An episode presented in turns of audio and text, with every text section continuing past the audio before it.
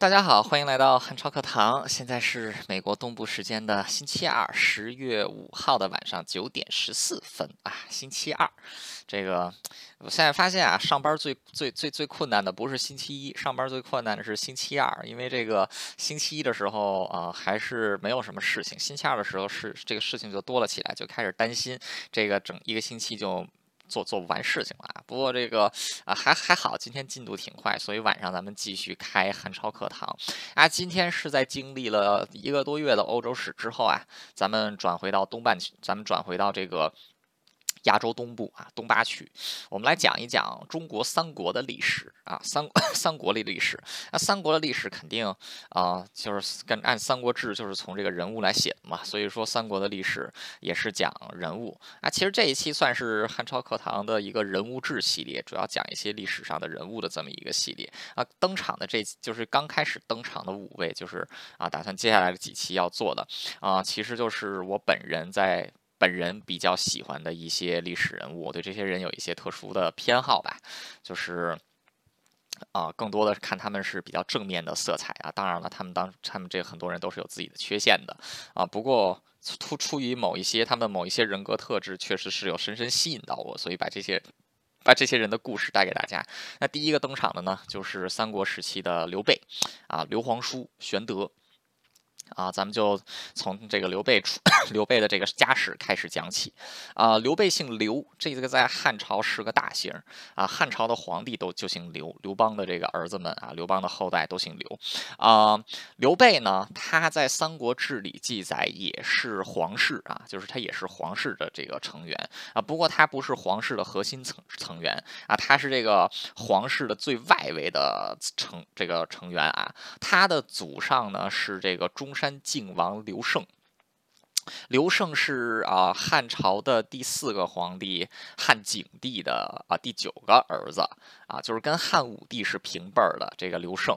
那刘胜呢，又有一个儿子叫刘桢啊。刘备据说就是这个刘桢的后代啊。不过西汉宗室是很多的，所以说西汉的宗室不值钱，就是他这个啊开枝散叶散的越越越广，这个越是后面 出来的这些边远的叶子吧，他就越来越没有什么身份。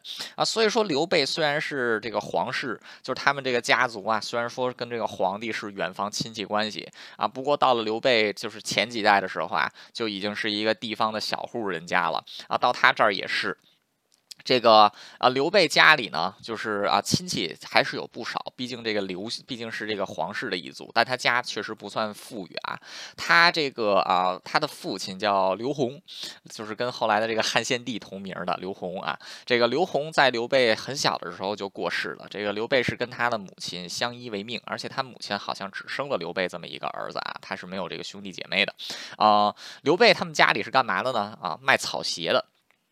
就是卖草鞋，然后编这个草席啊，靠卖这些东西为业啊。但是家里呢还算有一些这个田产啊，就起码这个有这个就是自己的这个庭院里种有桑树啊，还有自己家的这个田这个田地啊。所以说家里这个靠刘备这个跟母亲一起种地呀，然后这个啊卖这个草鞋啊，还算是能过上小康的生活。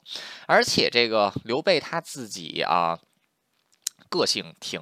不错的啊，他这个他跟他的先祖刘邦啊，在很大程度上很接近啊。刘邦就是一个这个啊，行事非常豪爽的这种侠客侠客的这样的人事物啊，就是这个很会当一个和事佬，就很会这个结交朋友啊。刘备跟他的这个个性很像，所以说这个五邻八村的人都知道这个刘家有一个孩子叫刘备，说刘备这是一个挺不错的人啊。所以说当时这个刘备就成为了村子里的孩子王啊，就是这个村子里的年轻人都喜。喜欢这个跟着刘备玩啊，然后这个当时就有人评价，就说，有说不愧是这个刘家的后代啊，说颇有这祖先的啊，祖先的这个这这这这这这这这种这种样貌。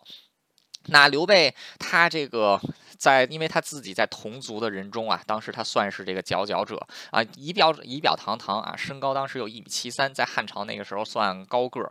然后这个两臂就是两条手，两两个胳膊很长啊，腿比较短啊，这个在当时 算是贵人之相啊，就短腿长胳膊是。贵人之相啊。搁现在可能有点发育不良啊。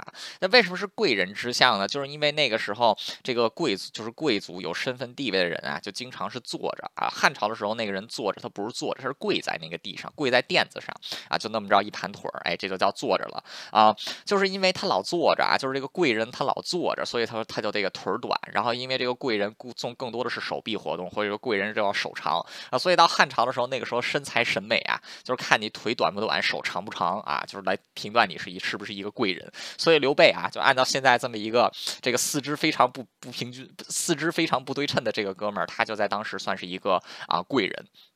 这这这也也是也是站在这个长相上的样子啊，呃，刘备同时他自己的这个个性啊，也是这个比较能隐忍。他这个人平时话不多啊，喜怒不形于色，当然特别讲究义气啊，所以说很多的人这个争相争相这个依 争相的这个啊依附他。那这个后来。这个刘备啊，他到也到了上学的年纪。当时相当时他同族的一个叔叔啊，那个人家里很有钱，是特别喜欢刘备的，觉得刘备日后一定能长长成这个一个一个这个啊名人，所以一直以来都是把自己打把这个刘备当自己的亲儿子一样来照顾啊，就是这个资助刘备啊这一些啊。他老婆骂他这个，他老婆骂他的时候，他还说说，哎，我刘家有我刘家有这样的孩子，这个实在是，这个是他。是是我们刘家的福分啊！你不要拦着我，就是照顾我们家的后辈啊。到他十到刘备十五岁的时候呢，他就去上学了，而且是经过这个啊，就是他的这个叔叔的引荐啊，他跟这个啊刘德然还有另外一个人叫公孙瓒啊，公孙瓒后来就是讨伐董卓的七路这个十三路元帅，十三路这个兵马之一。拜入了一个人的门下学习，这个人是谁呢？啊，这个人叫卢植啊，卢植，卢子干。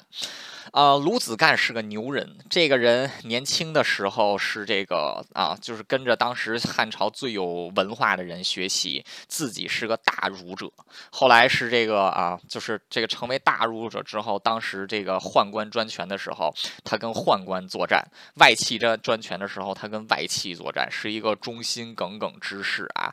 这个后来。黄巾之乱的时候，卢植还带兵打过等于这个人当过学者，做过官，还当过将军。这卢植是个牛人，刘备就是跟在卢植的门下学习啊。卢植也确实是个好老师啊。当时可能全汉朝最有学问的就是这哥们儿，所以说刘备当时也在他刘备啊、公孙瓒啊、刘德然啊这群这群人啊，其实都是在公孙公都是在这个。卢卢子干那里学到了不少的这个知识。那这个刘备虽然说啊，他读书能力还凑合啊，但是他这个也喜欢打猎呀，啊，就是听音乐呀，演奏乐器呀，还喜欢穿这个啊华美的衣服啊，这样就看得出来是一个啊，看看得出来是一个追就是很全面发展的好孩子啊，全面很全面发展啊，再加上他自己的这个性格确实比较这个讨这个讨喜啊，就是待人接物非常的得体，而且这个行事非常有这个侠义。精神啊，平时话不多，然后这个不轻易流露自己的感情啊，所以当时一开始他还在村子里的时候，村里的小孩小孩子都视他为孩子王啊。在读书的时候呢，很多人也觉得刘备是一个榜样啊，但刘备并没有在这个学校里那么出风头，因为这个公孙瓒比他年长几岁，所以说他就是。这个啊，他他就是这个啊，就是把这个呃，把这个公孙瓒当自己的大哥一样看待啊，所以刘备并没有在学校里出风头啊。到这个刘备二十三岁的时候，他还是待在卢植的门下啊。刘备是这个公元一六一年啊，公元一六一年出生的啊。到了他二十三岁的时候，来到了公元一八四年。公元一八四年的时候呢，汉朝已经东汉王朝已经是走到末路了。那那个时候，经过了将近一百年的宦官和外外戚的争乱啊，大汉的朝廷可以说已经是腐朽不堪。那此时掌权的呢是宦官，就是有十个常侍，人称十常侍啊。这个十常侍掌权，这个朝廷之上，甚至到地方的官员，很多都是十常侍的党羽，就是搜刮民脂民膏，可以说天下是民不聊生。那百姓终于是在 公元一八四年忍不住了啊！就在这一年，一个叫张角。啊，也有人叫他张觉啊，也不知道叫张角还是张觉吧啊。反正张角跟他的弟弟张良和张宝几个人就发起了发动了这个黄巾大起义，也是中国历史上第一次大全国性的大规模的这种农民起义啊，这个啊这个大规模的农民起义，第一次起义可以算在是打泽乡起义的时候，就是距离当时有这个四百年四百年左右啊黄 黄巾之乱呢，就是这个张张张张张觉他们发动的啊，当时因为这个天下百姓民不聊生啊，再加上之前这个张角他的黄天道。啊，就是太平道。已经在汉朝境内广泛传播。啊，所以说这次起义，他这这个张角，他是在现在的河北啊掀起叛旗，所以整个汉朝的天下各地都有黄巾军满头啊，这个冒出头来啊，这个在各地这个啊，在各地这个打击官军啊，抢劫粮食啊。啊，当时这个朝中央朝廷的这个主力军队啊，这个四方四方镇压，可以说是啊，就是这个追王逐北，累得要死，就是大将这个大将军何进带着人这个到处追来追去的，累得要死，那眼看。没有办法啊，这个当时宦官就只好把这个啊朝廷里面关的这些，就是牢狱里关的这些打压下去的大臣放出来啊，让他们来帮忙平定黄巾军。那当时这个他也在这个当时东汉的朝廷，也就在全国广招这个义军加入官兵对抗黄巾军。那这个刘备啊，就是当时这个崭露头角的啊。刘备当时已经是有不有在地在这个啊。刘备是河北人啊，他也在河北这个涿郡这一块儿挺有名望的。这个卢植也是在河北啊，所以当时这个和刘备回到故乡之后啊，就纠集起来了自己一些这个跟他一起长大的小伙伴们啊，然后还有这个沿沿途招揽进来的一些这个杂七杂八的人等啊，这个 就是组成了这么百十号人，哎，然后就加入了汉朝的官军讨伐。那这个涿这个刘备因为在就是在涿郡啊，经常就是啊结结交广广。广交豪杰啊，还结识了两个很有名的当时的商人啊，一个叫张世平，一个叫苏双啊，两个人还这个经还这个啊，就是给了刘备很多钱财啊，让让他组织义军。那刘备就跟着这个就做就一下就从这个啊地方的地方的这种啊小小小小这个小小头领，直接变成了这个官军的小将领啊，带着这么百十号个兄弟，就开始跟着这个打仗。啊，百十号个兄弟里包括谁呢？啊，第一位叫耿雍，就是后来《三国演义》里管他叫简雍啊。这个人其实姓耿啊，他后来因为是这个啊，他他这个后来因为是这个就是啊被。一个姓简的家人给被一个姓简的家给这个收养了，所以他后来又这个姓简啊，就是但是他本名是叫耿雍啊。他这个呃，就是他就是跟这个刘备啊，就是他住刘备隔壁村啊，他是跟这个刘备从小一块玩到大的这么一个这个啊老老老老弟兄啊，就是这个第一个跟着刘备的啊。还有一个呢叫千招啊，这千招千招在这个《三国志》里只是简单提了一下啊，他也是这个。就是早期是跟随刘备，跟刘备是同村的啊。不过后来他没有跟着刘备，他后来是跟着这个曹丕啊。他一直是活到了这个曹睿的时代啊啊。还有两个人，一个叫张飞，张飞是涿郡挺有名的一个屠户，跟刘备也是老相识，所以加入了这个刘备的麾下啊。还有一个人姓关，名羽，字云长。呃，关云长是山西人啊，关云长是山西人，他在老家犯了官司，这个一路逃难，这一路逃跑，逃到了河北，正好就遇上了刘备啊，就发生了这个桃园三结义。但其实当时可能几个人，就是这个《三国志》里没有记载几个人有结义啊。啊，不管怎么样，刘备就带着这几个老哥。啊，就加入了这个官军啊，到加入这个官军打仗，镇压黄巾军啊，是立下了不错的战功。那黄巾起义被平息下去之后呢，刘备就被封为安喜尉啊，安喜尉就是在这个啊。其实啊，安喜尉就是在现在的定州啊，就是河北啊，也是这个河也也在河北，就是做这个安喜县的这个都尉啊，就相当于是主管安喜县这个啊，行这个军事部门的这么一个小官。那这个就是因为黄巾起义，有很多人都因此得了官，所以后来汉朝朝廷啊，就是在这个黄巾起义结束之后，对这些官员都进行审查啊，但是审查的时候就派这个官员，就是这个官职叫都邮。就是监察这个地方官员的。那当时这些督邮啊，其实都是到各地向这些地方官员索贿啊，然后向上面报。那这个督邮到了刘备这个地 地方呢，啊，就是这个啊，就要向这个刘备索贿啊。然后这个刘备不给他啊，不不不不不不不不要行贿。这个啊，督邮就是这个对刘备颇有不满啊。然后结果刘备还把这个督邮绑在树上给揍了一顿，然后就弃官逃跑了啊，带着几个弟兄弃官逃跑了啊。这一段的《三国演义》里被改成了张飞把督邮绑树上揍了一顿。啊，其实这事儿是刘备干的。你也能看出来，这个老哥还是个性，刘备还是个性情中人啊。那黄巾大起义镇压下去之后，汉朝并没有因此得来喘息啊？为什么呢？就是因为在黄巾起义被镇压下去之后啊啊，东汉朝廷当时的汉灵帝。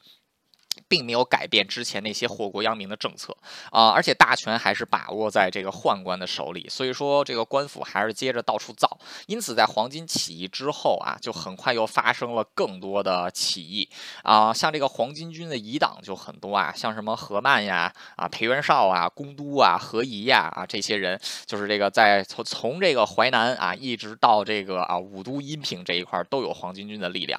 那当时在这个南方还有这个严兴、严白。虎的这个啊，就是这个啊，这个西山贼。那到了这个北边啊，还有这个张燕的黑山贼啊，还有这个波才的白波贼，就是这个这个到处都有这个起义军。所以说，当时的这个汉朝可以说啊，就是 走在这个落日，走在这个末日的边缘。那刘备啊，他把这个都邮给揍了一顿，他就弃官而逃，逃去了哪儿呢？逃到了现在的南京啊，就是当时是丹阳郡，在长江以南，到了南京这个地方。那正好赶上，因为汉朝当时还在到处募兵啊，因为就继续要增增这个镇压这些叛贼啊，所以这个刘备跟他的这帮小老哥们们啊，一起在这个丹阳啊，正好遇上了大将军何进啊，就是来这个募兵。那刘备也加入了这个大将军何进手下的这个部队啊，就是加入到了这个当时啊何进手下一个都尉叫关秋义啊，关秋义的这个啊关秋义的孙子叫关秋俭，就是后来的这个文钦，就是后来这个寿春三。判的这个第二判啊，文钦关秋卷之乱当中的那个关秋俭啊，那这个刘备就跟着这个公公这个啊这个关秋义继续去这个镇压各地的叛乱啊，到了下邳，就是现在的这个徐州北部的这个地方的时候啊，因为力战有功啊，他就被这个。他就被任命为这个下邳的县城，那之后又被调调到了这个高唐，任这个被任命为高唐的这个啊，就是地方官员。那到这个时候，距离黄巾之乱已经过了七年了，这个汉朝还是在不停的这个战乱当中度过。刘备这个时候也已经到达三十岁了啊，当时的天下是什么样子呢？可以说是民不聊生啊。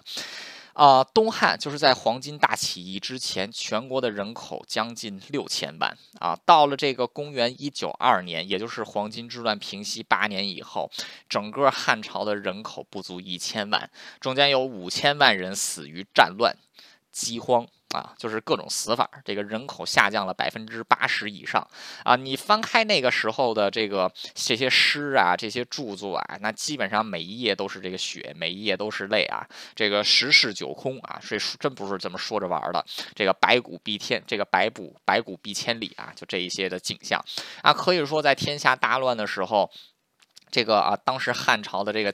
这个中央大权也已经逐渐旁落啊，可以说 各地的官员都开始逐步行这个啊，就是行这种自立之事啊，这个天下群雄割据的面貌就已经出现了啊。在这个时候呢，啊，刘备三十岁，他就任为高唐县令，但是很快就被黄巾军的余党给这个击败。那刘备眼看这个自己啊势力太弱小，需要依附一个比较强大的人，他去依附谁呢？这个俗话说得好啊，这个一是投奔亲戚。二是投奔哥们儿，刘备没亲戚。这个刘备的亲戚，好多人都在黄巾之乱的时候已经死了，自己又没有这个兄弟姐妹。所以他只能去投靠哥们儿啊，这个哥们儿他自这个他自己在同村的哥们儿里他是老大，眼下这帮哥们儿都跟着他，所以他只能去投奔更大的哥们儿啊。哪个哥们儿更大呢？当年一起读过书的那人叫公孙瓒啊。公孙瓒此时是这个啊这个啊北这个右北平还有这个右右北平还有这个涿郡范阳的这个太守啊，也是地方的一位封疆大员啊。所以说他很快就去屯兵这个啊这个屯 这个他就去啊。投奔了公孙瓒，那公孙瓒立刻向当时的皇帝啊，这个当时还是汉灵帝，向汉灵帝这个上上表啊，给刘备求了一个官职啊，让他命这个命他为这个平原令啊，平原令就是刘备第一个真正踏踏实实做的官员，就在就在这个平原，他叫平原令。平原在哪儿呢？山东啊，这个山东的德州，就是英语又叫 Texas 啊，山东的 Texas 有一道很有名的食物叫山东扒鸡。这个据说跟刘备可能还有点关系啊，但是不管怎么样，刘备就到了这个平原。那刘备在平原扎下脚跟之后呢，迅速展现出来了他自己不错的能力啊。就首先他对内啊，这个屯这个屯就是啊，这个开垦荒地，然后屯粮，把这些余粮分发给百姓啊。同时自己也是礼贤下士啊，就是没有官职的人都能跟刘备一起这个坐在一起吃饭啊。然后他也这个刘备也从来不会排斥别人。那这个之前这个平原郡。有一个地方的这个小土财主啊，叫刘平。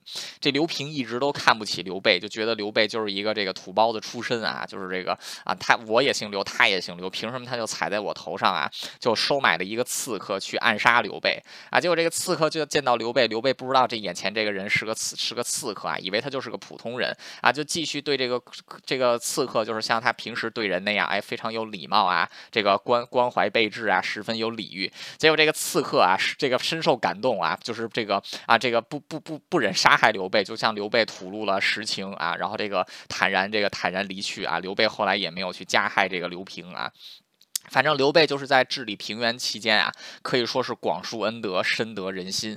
那么就在刘备，那么就在刘备在平原地区这个啊，就是树立民心的时候，大汉王朝此时已经进入完全进入了天下大乱的情况，因为汉灵帝死了啊，接下来是他的儿子刘汉少帝刘辩继位啊，但是很快两宫内斗引发了这个啊，就是大将军何进和十常侍的冲突，结果十何进和十常侍都是在洛阳之变当中死。王，然后董卓掌控了京师，董董卓掌控了京师之后，迅速废掉了汉少帝刘辩，立了汉献帝刘刘协。刘协当年只有九岁啊，这个哎没有九岁，刘协当年只有七岁，然后。这个就当时就有一些诸侯就对此不满，就发动以曹操、袁绍啊这个为首，发动了联军啊，就是前往攻打这个董卓，就是这个十八路诸侯讨董卓的故事就已经开始了。那刘备根据这个《三国演义》的记载，他是作为第十九路诸侯啊参与了追剿，但其实并没有，刘备没有参与征讨这个啊这个。这这这个啊，围着围剿董卓的战争啊，为什么呢？就是因为他被钉在山东走不了。当时山东还是有非常多的这个黄巾军遗党。那刘备一方面是保卫平原不受黄巾军侵犯呢，一方面也是在这个这个亦步亦趋的扩展自己的势力。那当时这个辽东，就是这个现在胶东的北海郡啊，北海郡的这个领导人就叫孔融，就是那个三岁让梨的那个孔融啊。孔融这个时候被这个广海的黄巾军。给这个啊攻打，情势十分危急，便派手下的大将这个太史慈啊这个突围。然后这个就是向周边的人求援，那当时很多的人都不给这个啊孔融援军，太史慈没有办法，就到了刘备这儿啊，然后就到了这个刘备这儿，就跟这个刘备说说现在这个孔融啊，这个被在这个北海郡危在旦夕啊，说这个您要是不去救的话，就没有人能去救了，然后就说我是冒着这个啊万死无生的可能来向这个玄德大人求助啊，希望能借助您的力量让北海城脱困。这个刘备很这个面无这个刘备。就只是只是淡淡的回了一句说说，哎呀，说孔融大人居然知道世间有我刘备这样的小人物啊！二话不说，带着自己所有的兵就去支援这个太，就去就跟着太史慈去支援这个北海。那当时这个围攻 围攻北海郡的黄巾党啊，听闻这个援军到达，都四散奔逃啊，孔融得以解围。那可以说刘备这一次是这个啊，在山东打出了名号啊，就是谁都不愿意去救孔融，但是他刘备去了。那可以说刘备这一次也是得到了这个孔融的啊，这个孔孔融的这个忠心褒奖，两人也结成了这种啊暂时性的同盟。那到了这个，但这个时候刘备已经是到了三十一岁啊，在接下来发，在接下来就是他在这个山东跟黄巾军余党四处征战的时候，董卓已经死了，董卓被这个 被他的儿子吕布给杀了。然后这个十八路诸诸侯也是树倒，就是所谓的十八路诸侯啊，其实只有十三路啊。十三路诸侯也是树倒猢狲猢狲散，各自占山为王，开始发展自己的地盘。这个时候，曹操的老爹曹嵩啊，他这个在路过徐州的时候，在徐州被盗贼打劫死了啊。曹操以此为借口发兵征讨徐州啊。曹操所在就是曹操他所在的领域是现在的淮河以南，淮河这个黄河以南，淮 淮河。以北啊，就是这一个区域啊，它是属于偏北的这一方。洛阳向东出了虎牢关就是陈留郡啊，就是不是洛这个就是颍川郡啊，颍川郡。曹操的老家就是在颍川郡这个地方，最北边就是陈留，就是当时曹操起兵的这个地方啊，南边就是这个。往南走就是到了彭城啊，就是这个曹操，然后再再再这个彭城再往西走就是许昌啊，就是这个刘这个曹操自己说的这个许都啊，其实就这一块就颍川郡这个地方啊。那当时这个徐州其实就是在颍川郡的东边啊，徐州是一个州，颍川郡是一个郡。徐州这个徐州的太守叫啊，这个郡这个徐州的这个州牧啊，叫他叫陶谦。陶谦这个时候也已经七十岁了，这个再加上之前陶谦南征失败啊，这个徐州此时这个人。这个可以说是挡不住曹操的这种啊复仇大军过来的。那当时这个曹操第一次进 进攻徐州的时候啊，这个把徐州啊把这个徐州给这个攻占，陶谦被迫撤出徐州城。这个曹操在徐州城展开了血腥的大屠杀啊，这个泗水为之不流，把这个尸体丢到这个就丢到这个泗水河里啊，泗水河都流不动。那这个第二次再攻过来这个徐州的时候啊啊，当时陶谦没有办法，就只能是这个啊，就只能是这个啊，就是向别人求援啊。这一次陶谦也是联络了周围所有能够这个，就周围所有的这些小诸侯，只有一个人回应了陶谦的救援，是谁呢？啊，三十二这个三十二岁的玄德公。那玄德公此时他这个啊，就是也不管三七二十一了啊，带着这个留下两千兵马来守备。这个平原啊，自己就带着一千多个人，还有一些中途收缴的这些凌乱的散兵啊，就到就是这个进入徐州去支援陶谦。那路上又遇到了几千逃难的百姓啊，等于说他带着这些杂七杂八的队伍啊，就是这个啊，就攻到了啊，就攻到了这个啊，就是啊，这个徐州城下，就开始跟曹军交战。那一开始，当然刘备的这帮乌合之众是被曹操打败的啊，但这个时候曹操的后院起火了，就是这个吕 这个啊。这个吕布啊，他这个要进攻进攻兖州，那当时曹操为了保住自己的这个啊大本营啊，不得已是这个撤兵。啊，不不得已是这个撤兵。那这个陶谦呀，就是这个啊，就是把刘备迎进了徐州啊，等于刘备就离开了平原这个地方，然后这个依附于陶谦的麾下。啊，前面说到陶谦这个时候已经七十几岁了，所以第二年的时候陶谦就死了。啊，陶谦他自己这个儿子都是死在自己前面啊，自己的这个孙子年龄又很幼小，所以这个曹谦就问自己的重臣叫糜竺，就问糜竺说，谁能够来主主理这个啊这个徐。徐州政务呢？糜竺都告他说：“哦，说只有刘备能做到啊！”所以在曹谦死了之后，当时这个糜竺，就是也就是当时这个陶谦的托孤大臣啊，便迎这个刘备入主徐州。那这个刘备啊，终于是到了三十三岁，有了一州，有终于是有了一大盘一大片属于自己的天下了啊！这个天下可以说是刘备啊得的很幸运啊，就是他单纯是救了陶谦，陶谦的基业就全都给刘备了。那刘备继承。来的最大的一支。就是手中最大的一张牌，就是他陶谦手中的丹阳兵啊。丹阳兵是当时这个战斗力比较高强、战斗力比较强的一一这个一支军队，人数大概是四千人。这个是刘备后来起家的家底儿啊，就是这四千丹阳兵。那就在这个时候啊啊，刘备的人生也迎来了转折啊，就是迎来了转折。入主徐州一年之后啊，吕布来了，吕布被曹操打败了，就来投靠刘备。那刘备就收留了吕布，但是他知道这个吕布这个人。啊，出尔反尔，杀了这个 第一个义父丁原，杀了第二个义父董卓，然后这个又是。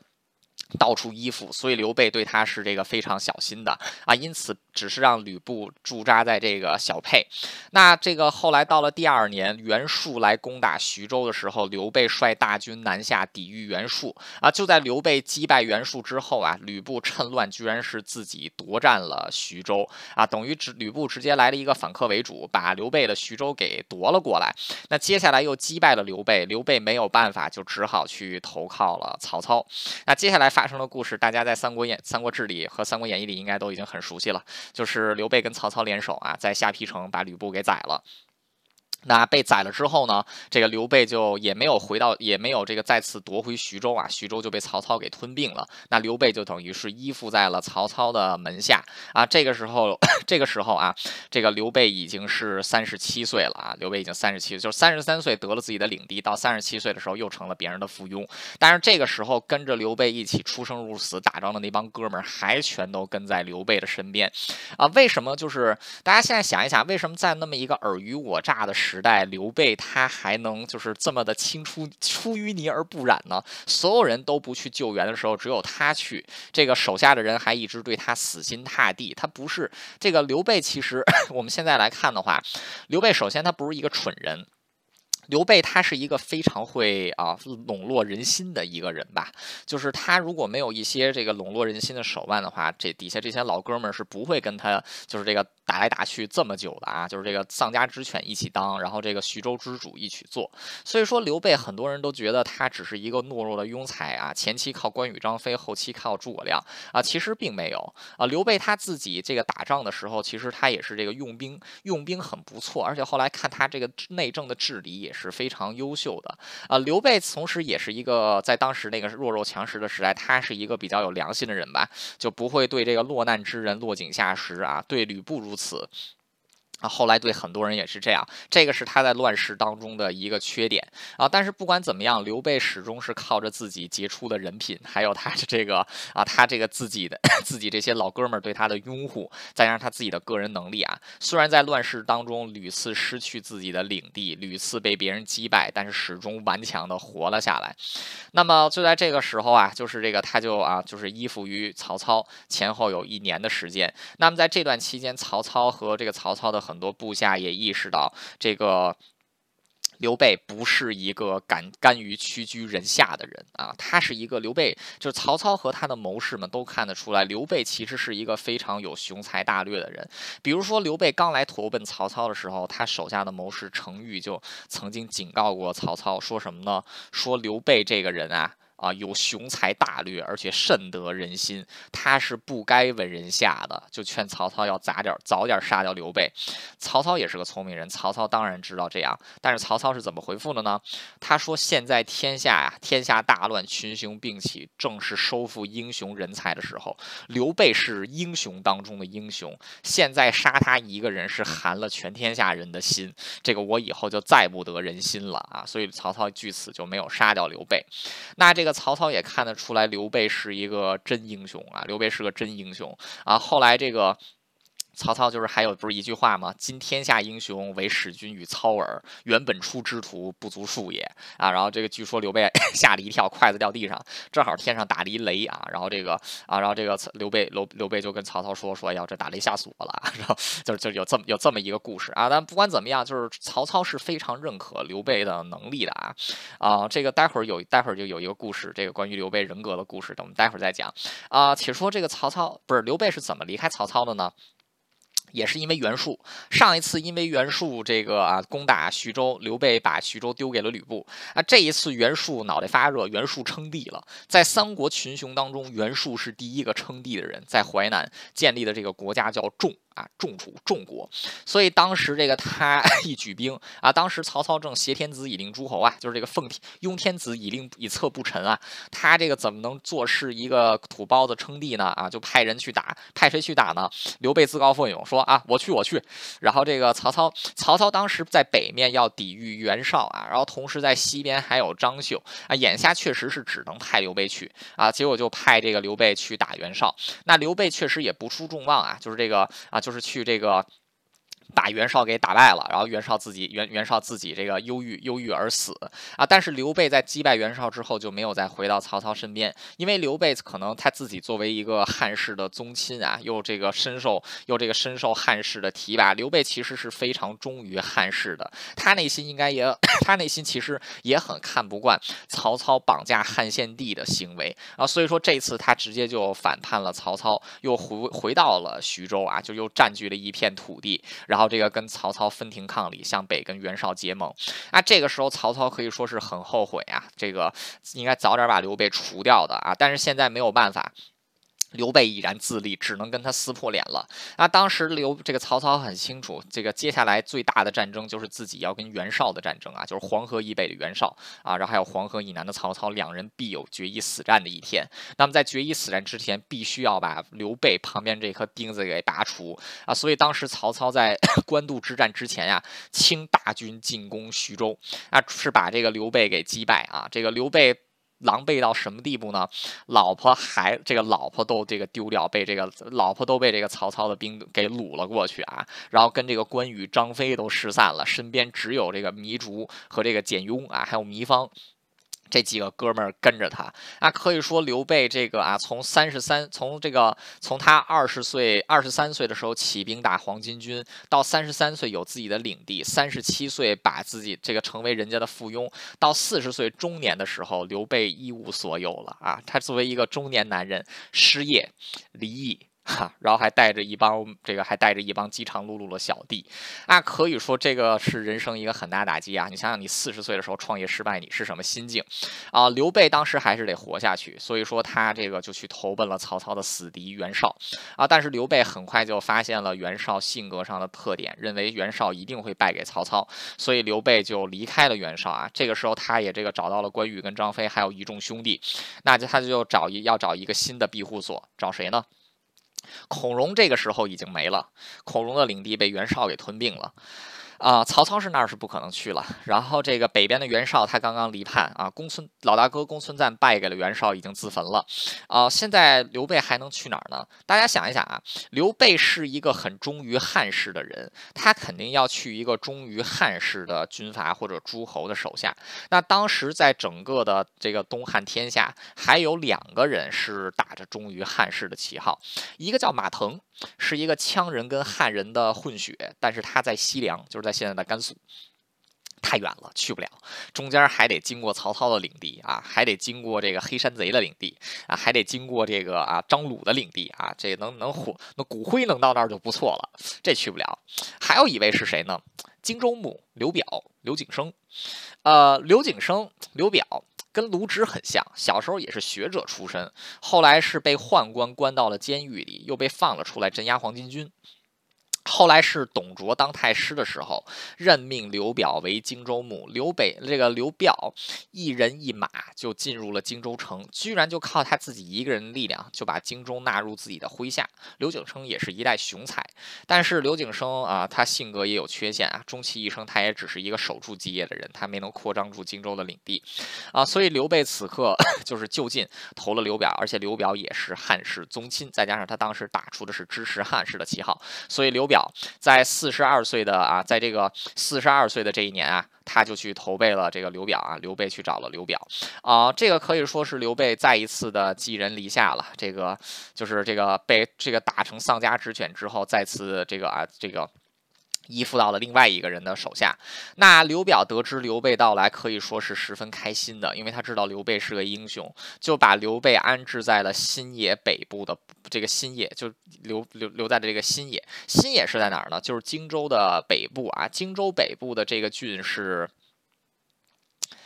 妈呀，忘了，反正这个南这个啊，应该是南阳郡啊。南阳的北边就是南阳的这个最北边就是新野，等于是荆州的北大门。所以说，这个原刘表把他把刘备安插在这个啊这个。啊，新野这个地方主要有是也是为了抵御曹操，因为曹操这个时候已经击败了袁绍啊，但是还没有这个打过黄河去。那这个当时曹操想试探的进攻一下刘表，就派这个曹仁夏侯惇率军进攻刘备，结果被刘备在这个博败在这个博望坡啊用伏击给击败。这个啊，《三国演义》里是说这个博望坡之战是诸葛亮第一次出山打仗啊，然后把这个曹操把这个夏侯惇大军击败啊，其实没有，这个时候。离这个曹离这个刘备遇到诸葛亮还有四年的时间。博望坡之战是刘备自己打的。那这一战之后，曹操知道自己短时间之内没有办法南下击败刘表，因为有刘备这面墙挡着，所以他现在当务之急是北边统一黄河，统一黄河流域啊，然后这个统一中国北方，再考虑南下的事情。所以在接下来来的这个五年时间。五年时间，曹操一直都是啊，这个攻击北方的这个啊，就是袁绍的三个儿子的势力啊，就没有再向南下。那么在这五年期间呢，刘备是寄于这个寄这个寄宿于刘这个刘表之下的。那么在这段期间，刘表一开始非常倚仗刘备，但刘表很快也发现刘备是一个有雄才大略、雄才大略、不知不不甘屈居人下的人。虽然说眼前的这个中年男子啊，这个失业啊，丧偶，然后这个离异啊，还带着还带还带着。一帮饥肠辘辘的小弟啊，但他看得出来，刘备是一个一旦有风就能兴出浪了的人。有一个故事是什么呢？这个刘备四十五，刘备四十五岁的时候，跟刘表办宴席啊，就是喝酒喝多了，刘备去上厕所，上厕所回来的时候他是哭着的，然后这个刘表就问说：“哎呦，说这个玄德玄玄德老弟怎么了？怎么哭出来了？”这个刘备就坐在椅子上，一声长叹，说：“想当年我也是骑着战马驰，我也是骑着战马驰骋疆场，这个手持利剑杀贼的大丈夫。我刚才这个如厕的时候，发现自己这个大腿的赘肉肉都长出来了。说那个，说这个以后我这个再提起宝剑来说，这个我就我就不能再像原来那样重振行风了。说我这几年怎么这么废啊？我得好好振作。这个刘表就知道，这个刘备到这种地步，你想想，一个人。”被打成了丧家之犬一样啊！这个他是中年被打成丧家之犬，他居然还能说出这种话，这个人太可怕了啊！当时这个这件事情之后，刘表对这个刘备的戒心可以说是这个十足的上升。本来还想让这个刘备。握有更大的权力啊，但这个终始至终还是只把他限制在新野这个地方，因为刘表深怕这个刘备夺掉自己的基业。那么就在公元二零七年，就是刘备四十六岁的这一天啊，这个刘备经过啊司马这个。水镜先生就是发明游泳镜的水镜先生，我开玩笑的。水镜先生的这个啊引荐，这个啊当时刘备知道了诸葛亮的存在，于是这个三顾茅庐啊，四十六岁这一年三顾茅庐问计诸葛亮，诸葛亮给了刘备刘隆中对啊三分天下之计，然后这个刘备就劝诸葛亮出山。诸葛亮犹豫不知不决之间，刘备哭着对诸葛亮说：“先生不出，如苍生何？”啊，就是说您要是不出来，这个饱受战乱的苍生怎么办？呃，诸葛亮他自己是琅琊人，就是山东胶东人，他是为了躲避战乱啊，举家迁到南阳郡这个地方，在南阳郡隐 隐居啊。诸葛亮是有不世之才的，这个诸葛亮他一直以来都是希望找一位所谓的明君吧，就是他自己在《出师表》里说。自己只想苟全于乱世啊！他其实如果说诸葛亮真的在等什么人的话，这个诸葛诸葛亮等的是一个能够施展自己抱负的舞台啊！他需要一位有理想、有志向的这种啊主公啊！刘备就是这种人，就是他求诸葛亮的时候，他不是说请先生帮我统这个啊，就是建立功业，他说的是先生不出啊，如苍生何？这个境界跟人不一样，所以可能诸葛亮就是被刘备的这一番话给感动，而且这个刘备真的很诚恳啊。这个所以，然后在这个刘再加上诸葛亮发现，就是刘备这个眼下都已经丧家之犬到这个地步了，这个身边的这帮 哥们儿还是对他这么不离不弃，也看得出来刘备是一个这个牛人啊。所以就诸葛亮正式出山。这一年刘这个刘备四十六岁，诸葛亮只有二十七岁啊。这个诸葛亮终于出山了。那么出山之后啊，这个诸葛亮就帮助刘备这个啊整理军备啊，然后这个搞搞内政建设。那么就在诸葛亮吃山之后啊，公元 二零八年，曹操终于统一了中国北方，大军南下。就在这个时候，刘表死了啊，继承刘表的位子的是这个蔡夫人生的儿子刘琮。刘琮是个窝囊废，很快就投降了曹操啊。当时诸葛亮劝说刘备来赌这个把这个弱这个王八蛋刘刘琮给废掉啊，但是刘备认为这个刘表。表示在落难的时候，这个接纳了自己啊，自己不能反过来恩将仇报。啊，所以说他是这个没有趁机啊，这个把刘琮给灭掉。啊，但是他这个刘备也不也不想这个投降给曹操，因为他知道投降曹操之后自己啊，说不定真的就死了。啊，他这个他想还想活一命，就想继续南撤，他当时想到这个南方。投奔南方的一些这个军阀去。那当时南撤的时候，因为刘备在这个新野啊，这个前前后后也有四年时，这个前前后后也有这个六年的时间。也积累了这个大量的民心啊，所以说很多百姓都要跟着刘备撤啊，然后因此刘备自己的这个三千多人就带着十万百姓慢慢的向南撤军啊。刘备为什么要带着这些百姓走？百姓走呢？啊，用这个刘备自己的话说是：夫继大事必以人为本，今人归吴，我何忍弃去？做大事必与人为本，现今人重归附于我。我又如何忍心舍去他们？刘备带着民众撤离，是犯了兵家大忌。曹军势如破竹啊！曹军这个曹操当时能调动的兵力超有将近十万人啊，其中最精锐的是他的这个族弟曹纯带领的虎豹骑和少虎骑，是一支这个当时中国北方战斗力最强的轻骑突击部队。那这个刘备自己手下是这个总兵力三千人啊，是连对方的精锐是都不足最。对方精锐的数量，那眼下还带着十多万百姓，一天只能走这个几公里的路，很容易就被别人追上啊！但是刘备就是这个啊，你说他是政治作秀也好，你说他是这个 要挟百姓也好啊，但是刘备是没有放下这些百姓的啊，反而是到最后在这个博，在这个长坂坡。被这个虎豹骑给追上的时候，刘备是让自己的军队挡在，是带着自己的军队挡在了百姓后面，跟这个曹军的虎豹骑厮杀。这一战，曹陶谦给刘备的四千多丹阳兵是全军覆没啊！这个刘备的这个最后一点家业也打没了，这个十多万百姓也是这个四散而逃。那这个也就幸亏了，之前刘备是让关羽乘着这个乘船啊走水路，先到了江夏，联系到了刘琦，刘琦率军。军啊，在这个啊，在这个长坂坡接应上了刘备，然后刘备继续南撤，撤到了夏口。那就在从长坂坡撤退的路上，刘备遇到了一个人，是谁呢？鲁肃、鲁子敬，孙权派来的。啊，孙权这个时候年龄也很小啊，孙权这个时候二十六岁。但是眼看曹军大兵压境，孙权也知道自己这个啊江东。需要这个马上要面临一场大仗，以江东自己目前的实力所能调集的总兵力是四万人，不及曹军的一半啊。孙权急需一个元首啊。当时这个啊，他就问了张昭、周瑜，还有鲁肃，还有吕蒙啊，他们几个人举荐的这个联手是谁呢？就是刘备。为什么呢？刘备是英雄啊，这个刘备是个天下英雄，有他在，就是只有他能够这个 跟我们合作挡住曹操。为什么？现在曹操大军压境，所有人肯定都是这个像刘琮。那样就直接投了曹操的怀抱了。刘备不会，为什么？刘备有前科啊！所有人都不去救援的时候，这个这个蠢人会去救。明知不可为而偏要为之的这么一个人是太可怕了啊！所以当时鲁肃就是那个啊，就是当时正好赶上博望坡，当时正好赶上这个长坂坡之战，就在长坂坡见到刘备。刘备当时本来想继续从江夏南撤。前往南部找这个啊，前 前往南部就找这个刘表，刘表下面的旧势力在迂腐。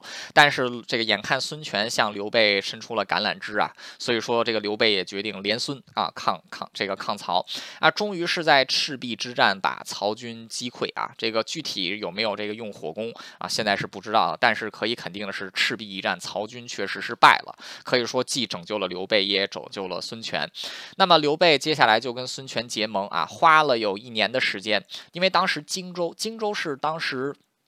这个汉朝十三州，除了扬州之外，最大的一个啊领地啊，荆州在长江以北和长江以南都是有这个领土范围的。长江以北被曹操占据了，但是长江以南并没有。所以刘备接下来在赤壁之战之后，花了一年的时间呀，他是把这个 荆州以南啊给这个自己占了下来啊，占了四郡啊，这个江南四郡，就是终于是建在在这个啊，就是终于是在十五年之后啊，又建立起了自己的根据地。这个时候刘备。多大呢？啊，这个时候刘备已经五十岁了啊，五十岁了，终于是又再次东山再起了。那么就在这个时候啊，这个刘备的机遇也来了。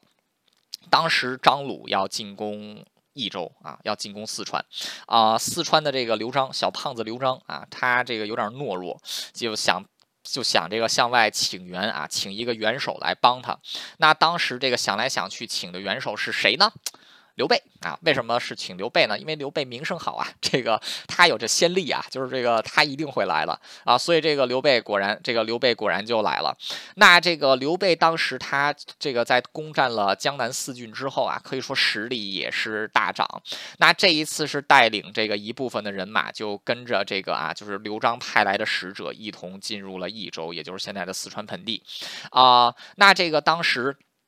刘备一路行军是很慢的，因为他所到之处就这个询问各地的这个啊各地的这个情况啊什么的啊。当时这个 引荐刘备过来的使者是张松跟法正啊，后来都是刘备的心腹啊，他们都向有刘，他们都有向这个刘备一一讲述，哎，说这个汉中到底是就是这个益州到底是个什么德性啊？所以他们就跟着这个刘备过来，就跟这个刘备就哎就搞得很详细啊。所以说刘备是对这个在进军的途中啊，就已经逐步知道了这个益州的内情。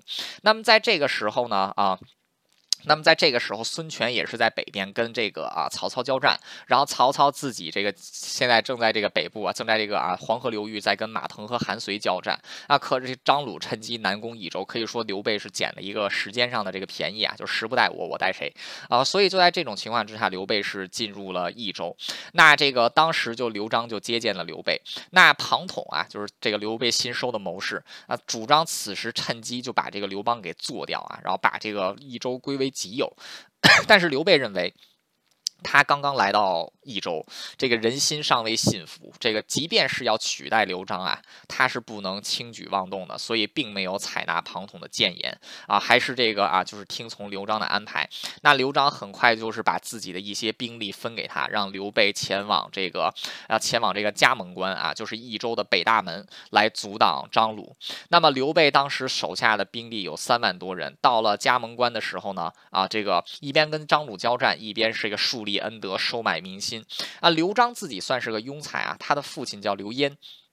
刘焉其实对于大汉王朝的灭亡有这个啊，有有这个杰出贡献，就是因为当时是刘焉建议的汉灵帝啊，开放地方的这个给地方刺史兵权，让各个刺史在地方募兵啊，结果后来就间接导致了这个地方的这个分权割据啊，这就是刘璋的爸爸刘焉做的啊。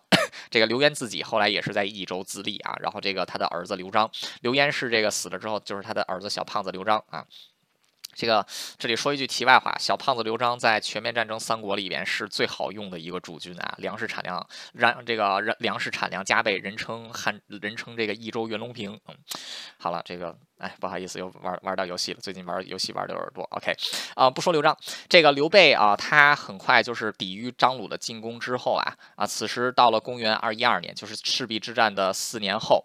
那这个此时曹操兴大军出兵攻打孙权，那作为孙权的盟友啊，这个刘孙权就立刻向刘备告急啊，因此刘备就对刘璋说：“这个荆州现在有难啊，这个要马上回救啊，希望这个刘璋能拨出一些士兵跟军事物。”资来帮助我啊！但是刘璋只给了他这个象征性的一些兵马啊，还有一些物资。刘备对此是非常生气的。他说：“这个，他说这个，我为了益州啊，就是抵挡强敌，这个军队疲惫，无暇休息啊。现在这个刘璋积存起财富而不用于赏功啊，却希望士大夫能为他出力死战啊，这又怎么可能呢？就这个。”他就是这个啊，就发了这么一句牢骚，结果被张松听见了啊。张松就是这个啊，写了一封信给刘备，就说说这个今大事垂垂可成立，何如何视此去乎？啊，眼下眼看现在大事要抵定了，为何抛下一切这个离去啊？什么叫大事抵定啊？啊，不知道啊，对吧？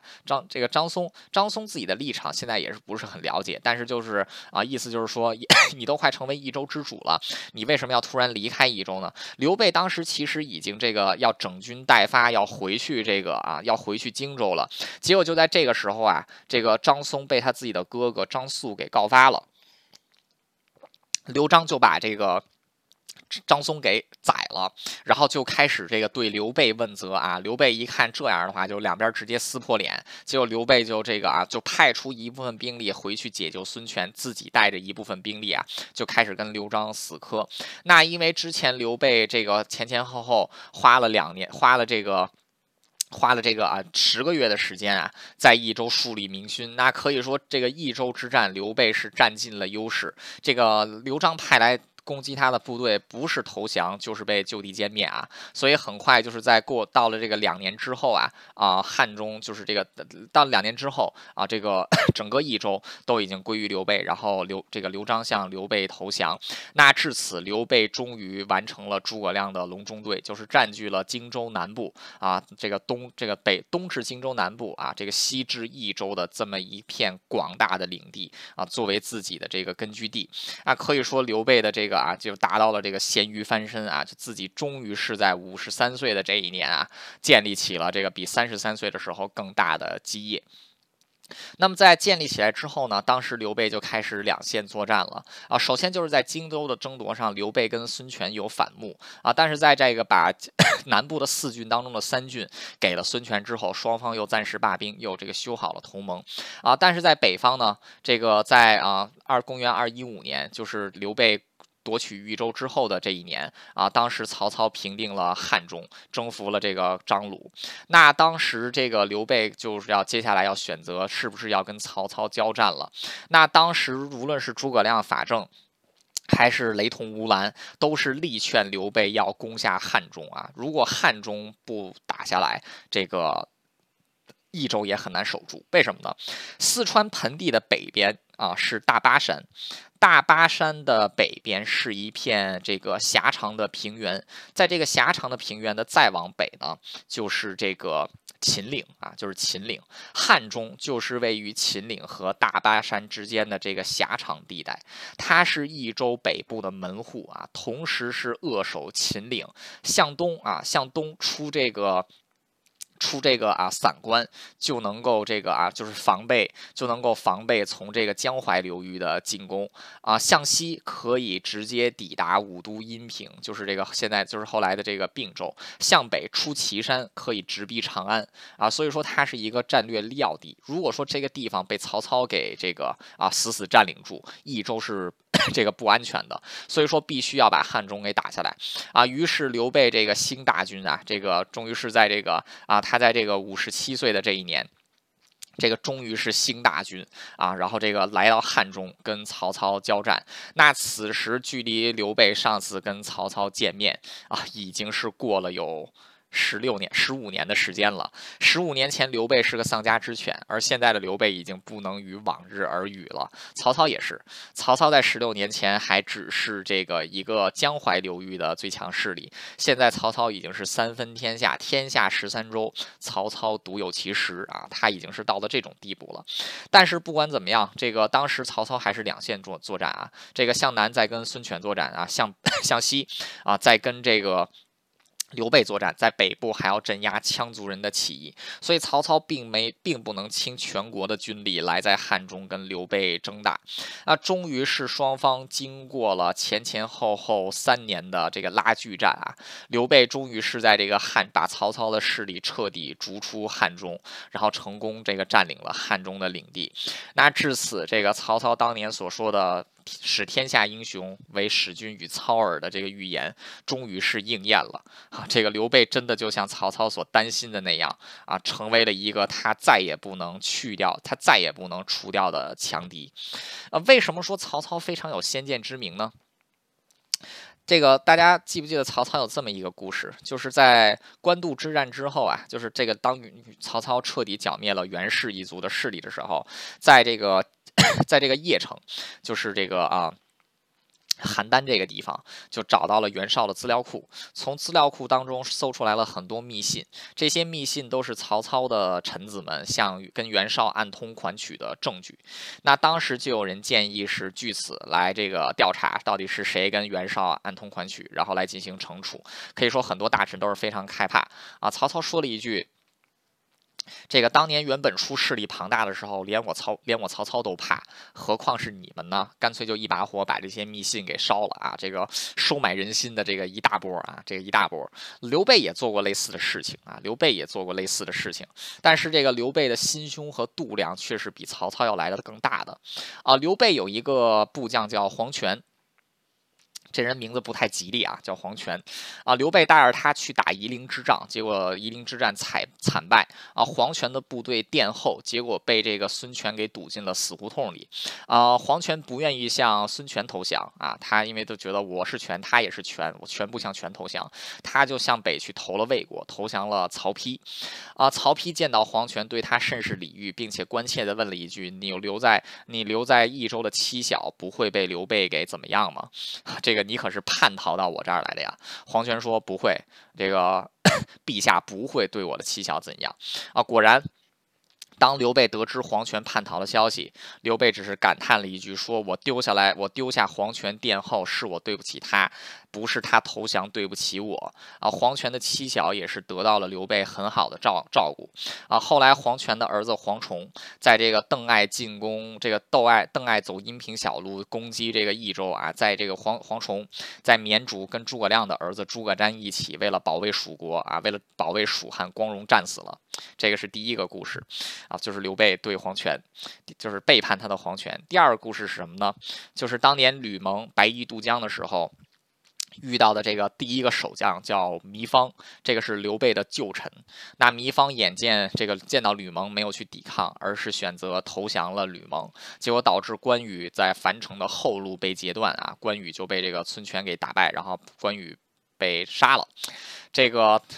关羽跟刘备是好哥们儿啊，两人在正史上虽然没有结义，不过这可是四十年前跟着刘备一起当年打天下最早的哥们儿啊，这是这是亲兄弟啊。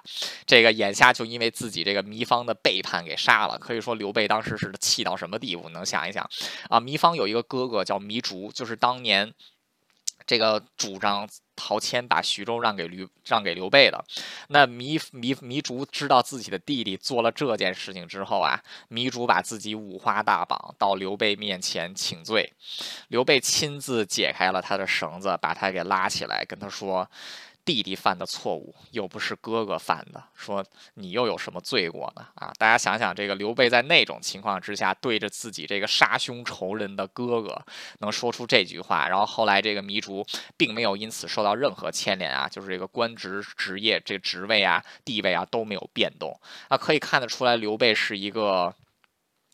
他绝对不是一个伪君子啊，他这个是一个很会，就是说难听说的这个比较没有感情色彩一点是，他是一个很会笼络人心的人，但是也能看得出来他的一些人格特质。你结合这个曹操在官渡之战之后烧掉那些来往密信，你现在在 在觉得曹操说的那一句“使天下英雄为使君与操耳”，说的那句说的是多对啊！就是曹操这个看人的眼光真是绝了啊！我们再说回刘备。那么就在刘备达到人生的这个最顶峰的时候，他也来到了六十岁。这个终于是在丧家之犬二十几年之后，来到了人生的巅峰啊！就是六十岁的时候再次创业成功了。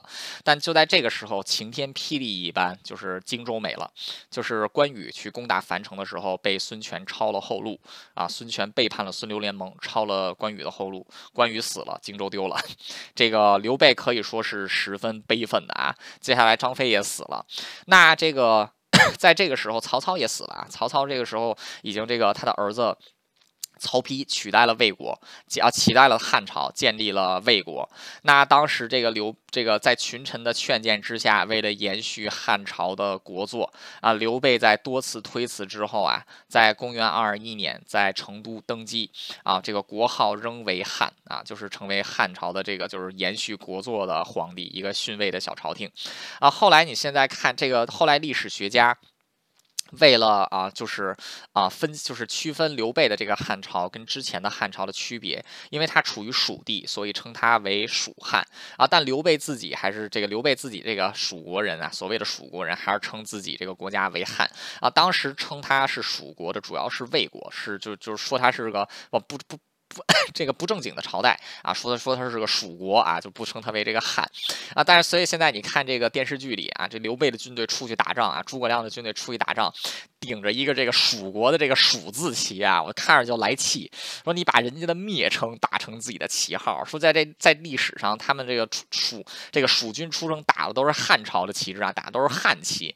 你这个就跟侵华日军来打中国，这个不举太阳旗，举的是这个旗子上写的“倭寇”两个字一样啊。说这个这这每次看到每次看到有这个三国电视剧举着这个啊举着这个蜀国蜀国旗，我就觉得这个编剧应该拉出去枪毙啊啊！不管怎么样吧。刘备登基做了皇帝啊，这个时候刘备已经是啊这个六十一岁了。那么在这个时候，刘备登基做后做的第一件事是什么呢？去打孙权。为什么要打孙权呢？很简单，孙权害死了自己的好兄弟关羽跟张飞。那刘备自那这个当时群臣都是劝谏刘备不要去打这个孙权啊，因为这个啊就是这是一场胜这个败这个败少胜多的战役啊，这个败少胜多的战役。那这个刘备他眼下到了这一刻啊，可以说刘备一生都是一个喜怒不形于色的人，他非常能隐忍啊，寄人篱下多少次他都忍过来了，但是兄弟被杀这口气他忍不了。到了六十岁的时候，刘备压抑了一生的这种内心的热血，终于是被强行的释放了出来。刘备怎么说的？蜀虽狭弱。而备之谋欲以威，欲以威武自强，势必用众以示其有余。且关羽与备亦为君臣，恩犹父子，于死不能为兴军报敌。于中始之分不足，什么意思？我们蜀国虽然在天下，我们这个啊蜀地在天下十三州里，虽然只有一州是最弱的，但是我们不是一个弱国。我要一场这个声势浩大的战役，来证明我们不是弱者啊！然后再加上啊，关羽跟我，我们这个，我们这个是这个，虽然我们这个就。这个君臣有四四十几年的君君臣啊，这跟亲兄弟一样啊，就这么一个亲兄弟死了，我不能给他报仇，我当他们这个皇帝有个蛋用啊！所以说他是这个刘备一意孤行啊，几乎是动用了当时蜀汉全部的兵力啊，这个近十万大军征讨孙权啊。孙权得知 知道刘备来了，吓得够呛。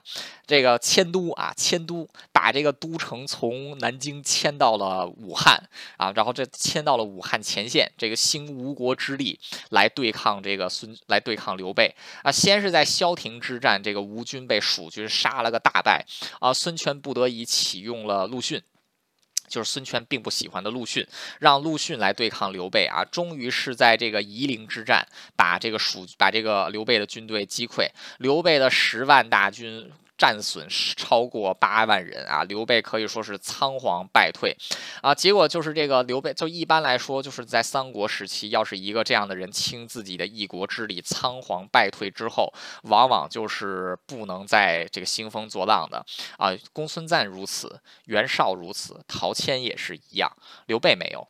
刘备他并没有一口气退回成都，他是退到了这个啊秭归，就是现在的成都境内啊。他在白帝城这个地方站稳了脚跟，收拢了两万败军，居然又做出了要攻打吴国的态势。孙权懵逼了。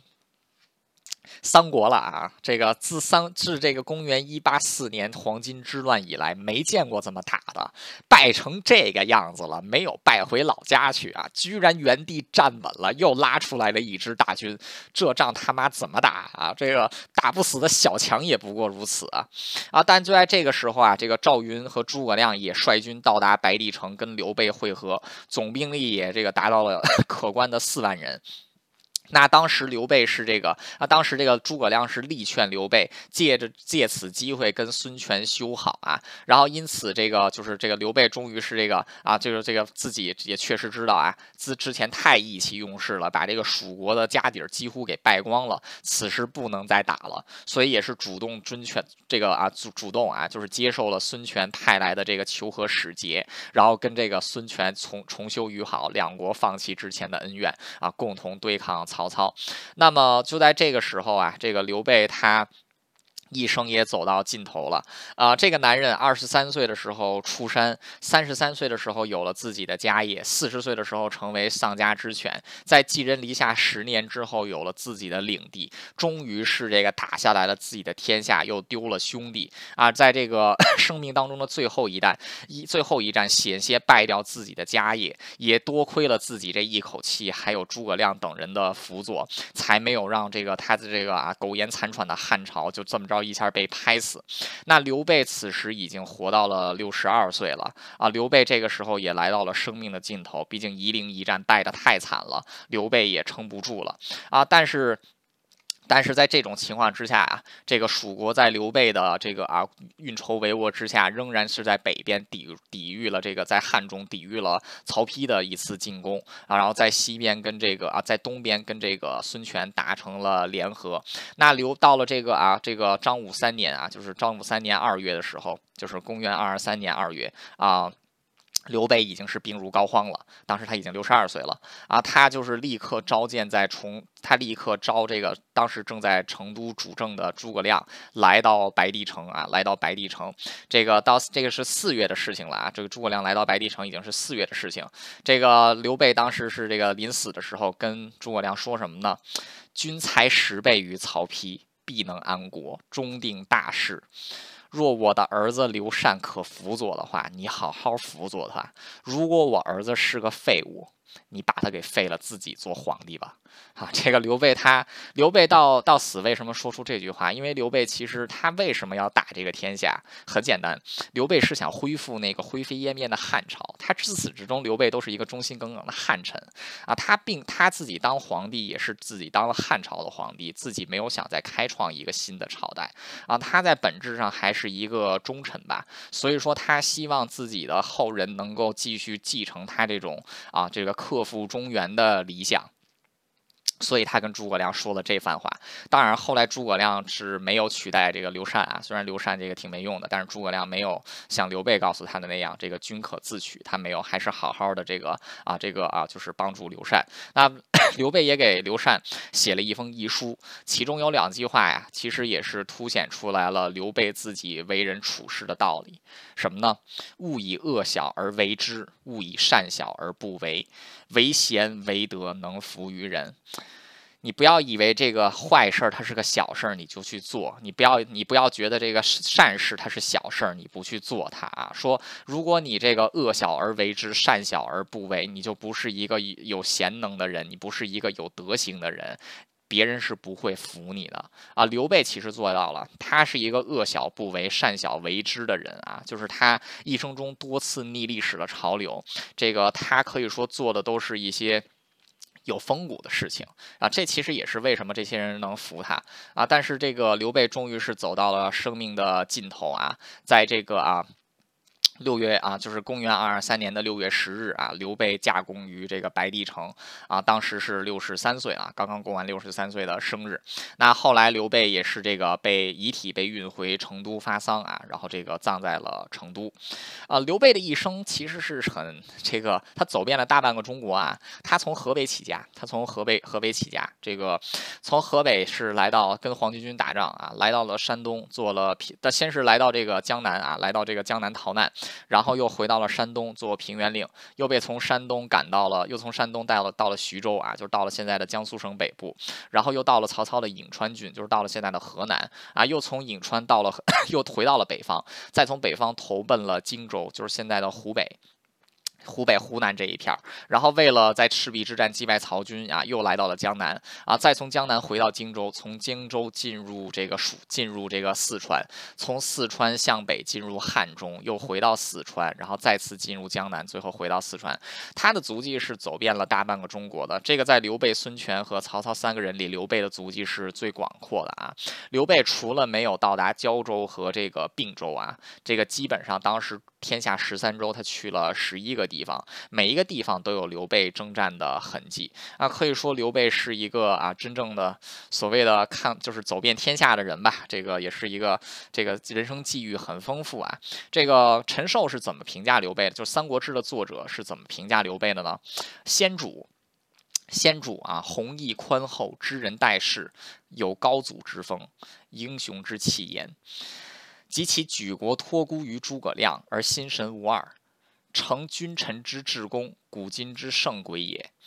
鸡权干略，不待魏武，是以击羽夷瑕，然折而不挠，终不为下者。一一魁波，一魁比之量不之不容己，为非为敬力，且以屈害云耳。什么意思呢？先主刘备。这个人个性宽仁啊，这个人宽仁温厚啊，这个知人待这个就是知人待事啊，很会这个啊，就是啊，这个礼贤下士，有汉高祖刘邦的风采，有这个英雄一样的气量啊。当他临临终驾崩的时时候啊，把整个国家托付给诸葛亮，他自己没有对自己的这个家业没有任何的保留啊。在历史上的这些臣君王里边啊，刘备是这个啊，可以说是独树一帜的啊。刘备自己的才。才能和他的谋略是不输给曹操的啊，只是他没有打下像曹操那样大的天地啊。然而刘备可贵的地方是什么呢？折而不挠啊，不愿意屈居人下啊。而且在，而他更可贵的是什么呢？就是在那么一个弱肉强食啊、尔虞我诈的时代，他不是一个。单纯追求利益的人，他不是一个因为啊，他不是一个趋利避害的人啊，他是一个这个坚守大义的人啊。所以说，这个刘备是非常精彩的人。那我为什么喜欢刘备呢？啊，一个是刚才陈寿说的，就是他有这种过人的人才啊。其实你还有一个在想，就是还有一个原因是为什么呢？就是如果没有皇叔的话，三国的故事一点也不精彩。这个，没没有没有这个刘备的话，我觉得三国的故事一点也不精彩啊。这个我觉得《三国演义》里边有两个人，这个整个三国啊，有两个人是最让我佩服的啊。第一个人是刘备，第二个人啊，说出来大家可能觉得好笑，是《三国演义》里的一个人，就是刘备他们村子村口的铁匠。这个铁匠打出了双双股宝剑、青龙偃月刀和丈八蛇矛三口神兵啊，铁匠太牛逼了。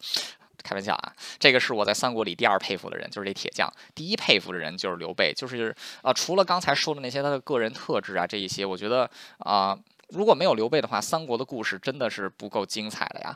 这个。你从曹操的视角来看，他是一个这个啊创业的故事；你从 孙权的视角来看，他是一个守备家园的故事。但是你从刘备的视角来看，他是为了一个，他是一个为了理想而燃烧自己的人。这个人他从二十多岁起事，到三十岁创业出城，到四十岁的时候中年离异，这个失业啊，然后这个丧，这个还带着一帮嗷嗷待哺的小弟，这个。只能是屈屈居人下。到了五十岁的时候重新创业啊，六十岁的时候这个啊创业成功，然后接着是夷陵一战，这个夷陵夷陵一战，这个为了自己的意识，为了自己的义气啊，夷陵一战几乎是把自己的这个家业给败光，然后最后托付把这个一切都托付给了诸葛亮，完成这个克服中原的理想。你想想，如果没有刘备的话呀。三国的很多人物都不会出来啊！没有刘备的话，这个张飞可能在啊这个涿郡当一辈子的屠户，杀一辈子的狗猪，这个宰一辈子的狗啊，他不会成为后来的这个万人敌啊。关羽也是啊，关羽就是一个逃犯啊。啊，他要是没有遇到刘备的话，关羽可能就就此就消失在历史当中，这个人就在历史当中一点痕迹都没有，就不会有后来的武圣大人。这个马超也是，马超当年这个也是丧家之犬一样啊，也是遇到了刘备才能这个威震西羌。啊，黄忠也是，黄忠连这个快七十岁了遇到刘备啊，要不然的话真的就老死长沙了。啊，可以说这个。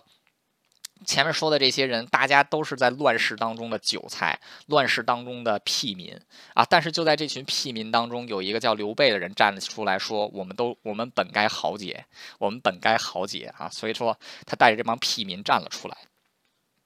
那所以正是因为有了刘备啊，才有了这个啊，刘备才有了这个关羽、张飞能够这个威震华夏啊，然后这个武士这个诸葛亮才能鞠躬尽瘁，死而后已。啊，可以说如果没有刘备的话，就没有这帮人。而其实刘备他到了越是到了六十岁的时候，刘备反而是越活出了一个英雄该有的样子。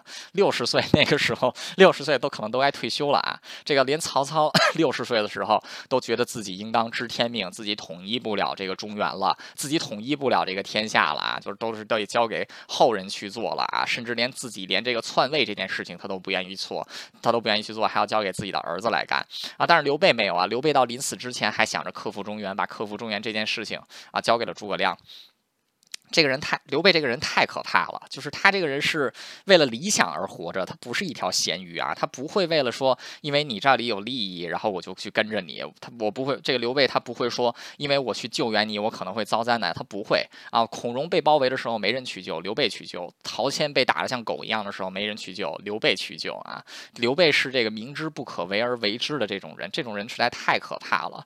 这个现在你是找不到这样的人的，这种人他这这种人你你根本就。没有办法来预料他会做什么事情，他是一个完全凭借着自己的理想来办事情的人。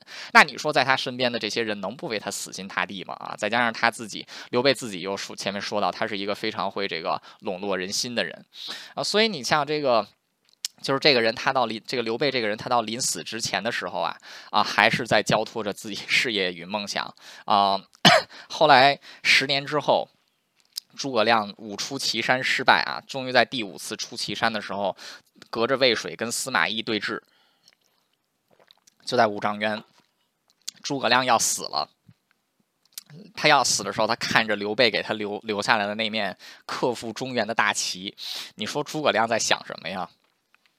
这诸葛亮他二十四二十七岁出山，他死的时候五十四岁，二十七年了。这个啊，这个尔来这个啊，后执后后受命，这个后啊后执倾覆，奉命于危难之际啊，这个受命于危难之际啊，这个奉命于危难，这个受命于危难之际啊，坏了，出师表不会背了啊，这个啊受任于败军之之际，奉命于危难之间，尔来二十有一年矣啊，后来花了六年的时间，这个五出祁山都没能成功啊，这个二十二十七年了，就是跟着刘备二十七年。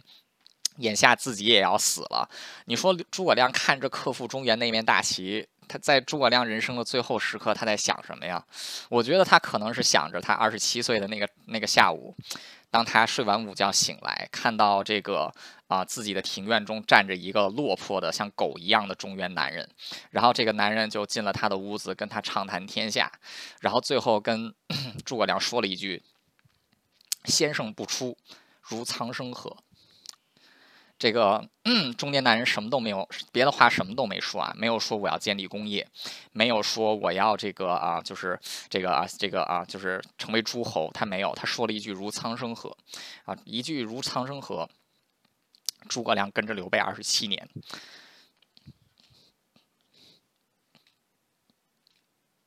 所以，所以我觉得这个。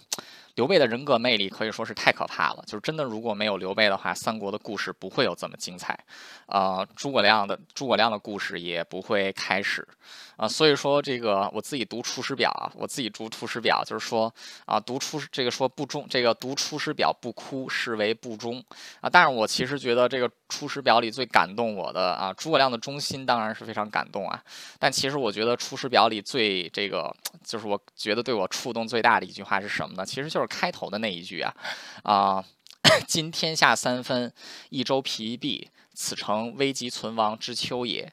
然侍卫之臣不懈于内，忠志之士忘身于外者，盖追先帝之殊遇，欲报之于陛下也。我们现在益州天下十三州只居其一，这个啊，这个是最弱小的。啊！但是为什么我们这群人还要披头颅、洒热血，去要完成克服中原这件根本不可能的事情啊？甚至于大家愿意把命给赔进去，都要完成这个基业呢？盖追先帝之殊遇，欲报之于陛下也。因为刘备啊，当年是这个先帝把我们这群狗腿子，把我们这群屁民给集中到了一起。要是没有这个男人的话，我们可能早就在乱世当中死了。这个。诸葛亮是跟刘禅、刘禅说：“我们辅佐你，不是因为你，是因为你爸爸。我们这么拼命，也不是因为你，是因为你的父亲。如果没有你爹，就没有我们。所以说，如果没有刘备的话，真的是没有这么精彩的三国故事啊！也正是因为这个缘故吧，就是一方面是刘备自己的人格特性，还有就是他给这个整个历史带来了一段非才精、非常精彩的风云，再加上他带出来了这么多让大家耳熟能详的人物，所以在三国整个三中。国的历史上啊，刘备是我最喜爱的人物，就是我对他的喜爱是非常有私心的。嗯，好的，那今天刘备的故事就到此为止，感谢大家的收听。